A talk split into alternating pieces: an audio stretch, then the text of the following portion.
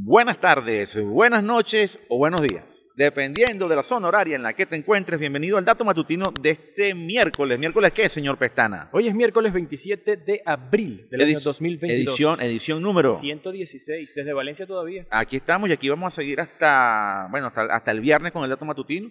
En, en, la tienda Ivo, en la super tienda Ivo acá, agradecidísimos por todo el trabajo que el equipo de Ivo está, está haciendo para apoyarnos con la transmisión de nuestro video y nuestro podcast también. Hoy, hoy, miércoles, vamos a tener entrevistas con alto ejecutivo de CIRA, con la señora Rosario fue mayor, gerente general, y con el, gerente de desarrollo de Ciragon, cuyo nombre tengo que buscar, y se los digo ahorita para que no, no piensen que es que, pasa que no me acuerdo, pero ya se los voy a decir, se los voy a decir en un ratico, así que tal, de todas maneras en, el, en la historia de Hormiga aparece la fotito del, señor y su nombre, pero ya se los voy a decir.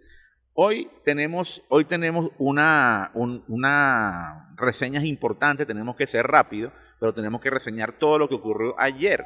Y ocurrieron varias cosas importantes. José Cho está vuelto loco. Yo no sé qué está haciendo, pero está, está vuelto loco allá. Está, está, trabajando, está trabajando. Está trabajando, está trabajando, está trabajando. Está ahí fajado. Hay que grabarlo para que se vea todo lo que tengo por acá José Cho con el equipo. Bueno, fíjate, Adolfo. Ayer ten, tuvimos buenos números ayer y malos números. De A dos ver. gigantes. Dos ¿Cómo? gigantes compañías de tecnología. Google y Microsoft. Adivina quién le fue mal.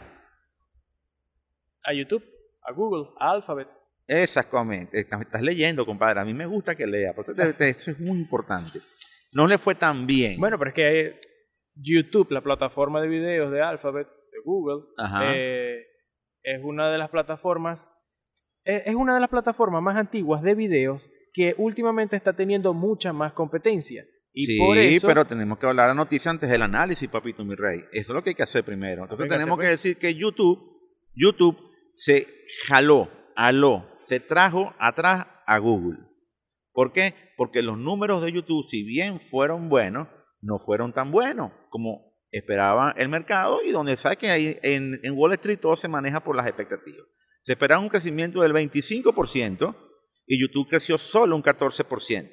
Y obviamente eso vino como lastre y se llevó completamente a toda la operación de Alphabet, o buena parte de la operación de Alphabet, que si bien no tuvo malos números, tampoco es que tuvo números muy maravillosos, ¿ok? Y eso lo vamos a ir reseñando hoy, van a aparecer los datos. ¿Qué es lo que dicen los analistas? ¿Qué es lo comentan los analistas? Lo que está diciendo el señor Pestana. Ahora sí lo puede decir, señor Pestana. Eso, que YouTube es una de las plataformas más antiguas de videos. De hecho, creo que nació en 2005, 2004, por ahí. Este, y, no, y no nació como, como propiedad de Google, la compró Google Eso es correcto, eso es Este, correcto. Y digamos que tuvo un auge bastante bueno. La monetización en YouTube era mucho mejor que ahora. Entonces, de hecho, cuando la monetización bajó, muchos youtubers famosos, que eran los que le daban, digamos, gran parte de, la fama a la plataforma, ajá. se fueron a Twitch, por ejemplo. Ese es el punto. Sabes que aquí no lo dicen en la reseña. En la reseña hablan mucho de TikTok. Y es verdad, TikTok es un competidor importante. Sin embargo, no está haciendo tanta mella como la gente ah, dice. Fíjate que los shorts de YouTube tuvieron un crecimiento importante. Tienen más de 30 mil millones de reproducciones. Eso no es cualquier cosa, ¿ok? Ya puede ser un competidor en esta liga. Snap, que es otro producto que compite con Google, con, con YouTube, tampoco es que creció muchísimo. ¿Qué es lo que está ocurriendo aquí? ¿Y dónde está el punto aquí? Que el elemento monetización termina siendo un punto de inflexión acá. Y si bien YouTube sigue teniendo un modelo de, de monetización bastante exitoso, Twitch le está ganando. Y Twitch, acuérdate que Twitch es de Amazon, es de Jeff Bezos. ¿Ok?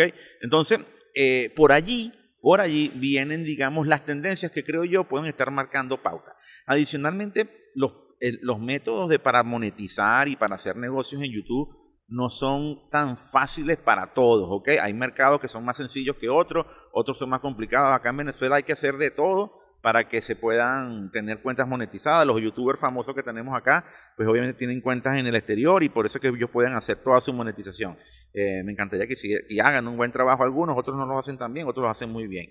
Pero bueno, eso es cada, para, cada, para cada audiencia hay un gusto. Pero bueno, esos son los elementos que pueden estar afectando los números. Lo de TikTok es importante porque TikTok tiene un crecimiento eh, grande, de, sobre todo en las generaciones más jóvenes, preocupante, porque TikTok no tiene ningún tipo de, control de nada, ¿no? Y, esa es una de las grandes luchas que aquí en Hormiga también hemos dicho con, consecutivamente, frecuentemente, sobre el tema de TikTok. Hablemos de Alphabet, que él obviamente trae las consecuencias de toda esta situación. Alphabet tiene dos negocios importantes, o tiene un negocio muy importante. El negocio de ellos es el de la publicidad. El de la publicidad en el buscador, en Google, el de la publicidad en YouTube y en otros negocios que ellos están desarrollando. Y ahí es cuando tenemos que tomar en cuenta y donde tenemos que poner la, la pildorita, ¿ok? ¿Y, qué pasa? Eh, las ganancias, las ganancias por acción, es un término quizás económico financiero, pero es importante. Fueron de 24 dólares y piquito, 24,62 dólares, no es nada malo, pero el mercado esperaba casi 26 dólares. Esos dos dolaritos y pico por acción son de entre millones y millones de acciones implican mucha plata que se dejó de percibir. Los ingresos de, de, Google, de Alphabet como tal, fueron de 68 mil 10 millones de dólares y el, y el mercado esperaba 100 millones de dólares más. Tampoco es tan positivo. Ahí es donde viene el golpe de los ingresos de YouTube. Fíjate tú, YouTube, eh, YouTube como tal generó 6.870 millones de dólares pero el mercado esperaba 7.510 millones. Ahí está, digamos, la diferencia. Ojo, no son números para que nadie se alarme, menos en Alphabet, pero son números que hablan de que las cosas no son tan sencillas ahora. lo decíamos la otra vez, el mercado, o sea, si te, si te pelas por unos centavitos, ahora, el mercado... Ahora, fíjense este dato porque esto va a complementar lo que vamos a decir más adelante. El negocio del cloud o de la nube de Google es una unidad que está creciendo. Reportó 5.820 millones de dólares y el mercado esperaba 5.700. O sea, superó las expectativas de mercado. Y esto es importante. Pero el negocio de la nube de Google es pequeñito en comparación con el negocio de la nube de Microsoft o el negocio de la nube de Amazon. Es pequeñito.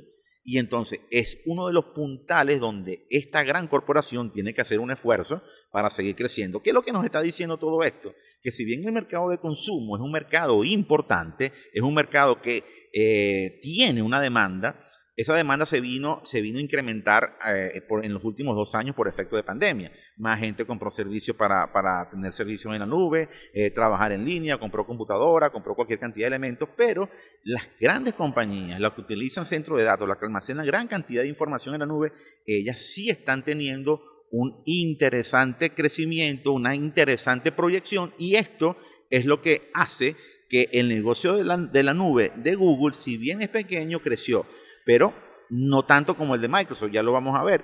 ¿Qué, cuál, es, ¿Cuál es el otro punto que tenemos que destacar acá? El negocio de los carros autónomos, el de, el de Waymo, la unidad de vehículos autónomos de, de, Google. De, Google. Fíjense, ustedes, la unidad de Waymo de los vehículos autónomos, autónomos duplicó sus ingresos. No tenemos el monto acá, lo podría buscar, pero duplicó. Es decir, también hubo buenos números en esta, en esta categoría. Y no es malo per se. Lo que sí es preocupante es lo que ocurre con el negocio publicitario. El negocio publicitario de, Google, eh, a ver, no es tan mal, no es tan mal, pero pudieron estar mejor. Y fíjense una cosa, la desaceleración que tuvo la compañía es del 34% en comparación al mismo trimestre del año 2021. es un punto nada menor, porque obviamente habla de que algo está ocurriendo, no le están saliendo bien las cosas a Google, tiene que haber una reinvención porque hay otros servicios que están haciendo el trabajo de monetización, el trabajo de publicidad y creo que están siendo más efectivos a la hora de capitalizar y a la hora de, conectar con las audiencias. Veremos los números de, Facebook cuando los saquen, veremos cómo están los ingresos publicitarios por Instagram, porque siento que Instagram tiene un alto crecimiento en, en lo que significa la plataforma de Facebook. Vamos a hablar de Azure, vamos a hablar de Microsoft. Y vamos a hablar brevemente porque ya se nos está yendo el tiempo, porque queremos, tenemos bastantes jornadas hoy.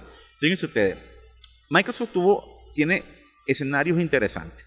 No solamente es Azure, porque Azure, Azure si bien eh, Azure es el, es el segmento que más beneficio le está trayendo a Microsoft, tiene un crecimiento constante del 46%, 46%, pero es un crecimiento que ha bajado, porque antes Azure estaba creciendo un ritmo de 60%, sobre todo en el año 2019-2020.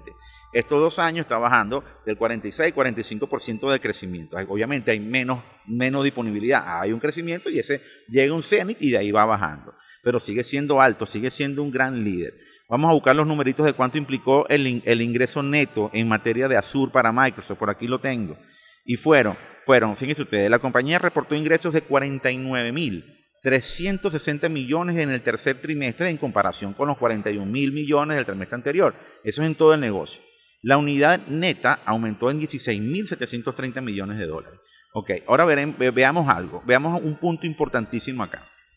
el negocio de las computadoras y el negocio de Windows para consumidor final no está mal. La gente sigue comprando computadoras, la gente sigue comprando computadoras con Windows y eso es importante porque esta categoría, histórica categoría, de casi ya, ¿cuánto? Casi, casi 30, casi 40 años, esta histórica compañía, eh, unidad de Microsoft tuvo un crecimiento del 11% y es un número bastante, bastante bueno, sobre todo porque estamos hablando de que un mercado que anda hacia la movilidad, etcétera, nos está dejando clarísimo que el mercado todavía sigue comprando computadoras, el consumidor sigue pendiente de, Windows y esto es muy importante porque hoy, casualmente hoy vamos a hablar con Ciragon de computadora, vamos a hablar con Ciragon de estos productos que, que vienen, que están ofreciendo ellos y este mercado del PC, este mercado del cómputo, lejos de estar aniquilado, es un mercado que se reinventó, es un mercado que sigue creciendo y es un mercado que tiene todavía mucho, mucho, mucho potencial. Eh, importantísimos números, veremos cómo seguirá la semana en, materia de resultados, en, materia de proyecciones. Nosotros aquí vamos a continuar transmitiendo porque hoy tenemos eh, jornada, jornada larga aquí en Ciragon y aquí en Ivo, perdón, y pues muy, muy, muy contento por la información. Adolfo, por aquí estamos cerrando ya los contenidos, entendiendo que, que a Google le toca reinventarse mucho con su tema de monetización. Eh, yo siento que Microsoft lo está haciendo muy bien con su, con su Azure y con su Windows. Y bueno, pues nosotros aquí esperaremos y seguiremos trabajando y, apostando siempre en decirle a ustedes que la información es poder. Y nosotros queremos que tú tengas el poder. Adolfo. Sí, señor, queremos que tú tengas el poder y que tengas buena música también, porque recuerda que en todas las plataformas de audio también está el dato matutino en SoundCloud, Spotify, Deezer, Google Podcast y demás plataformas. Así que vamos a escuchar un tema para finalizar esta edición número 116 desde la tienda Ivo de Valencia. Vamos a escuchar una canción del año 2002 de una banda llamada Maroon 5.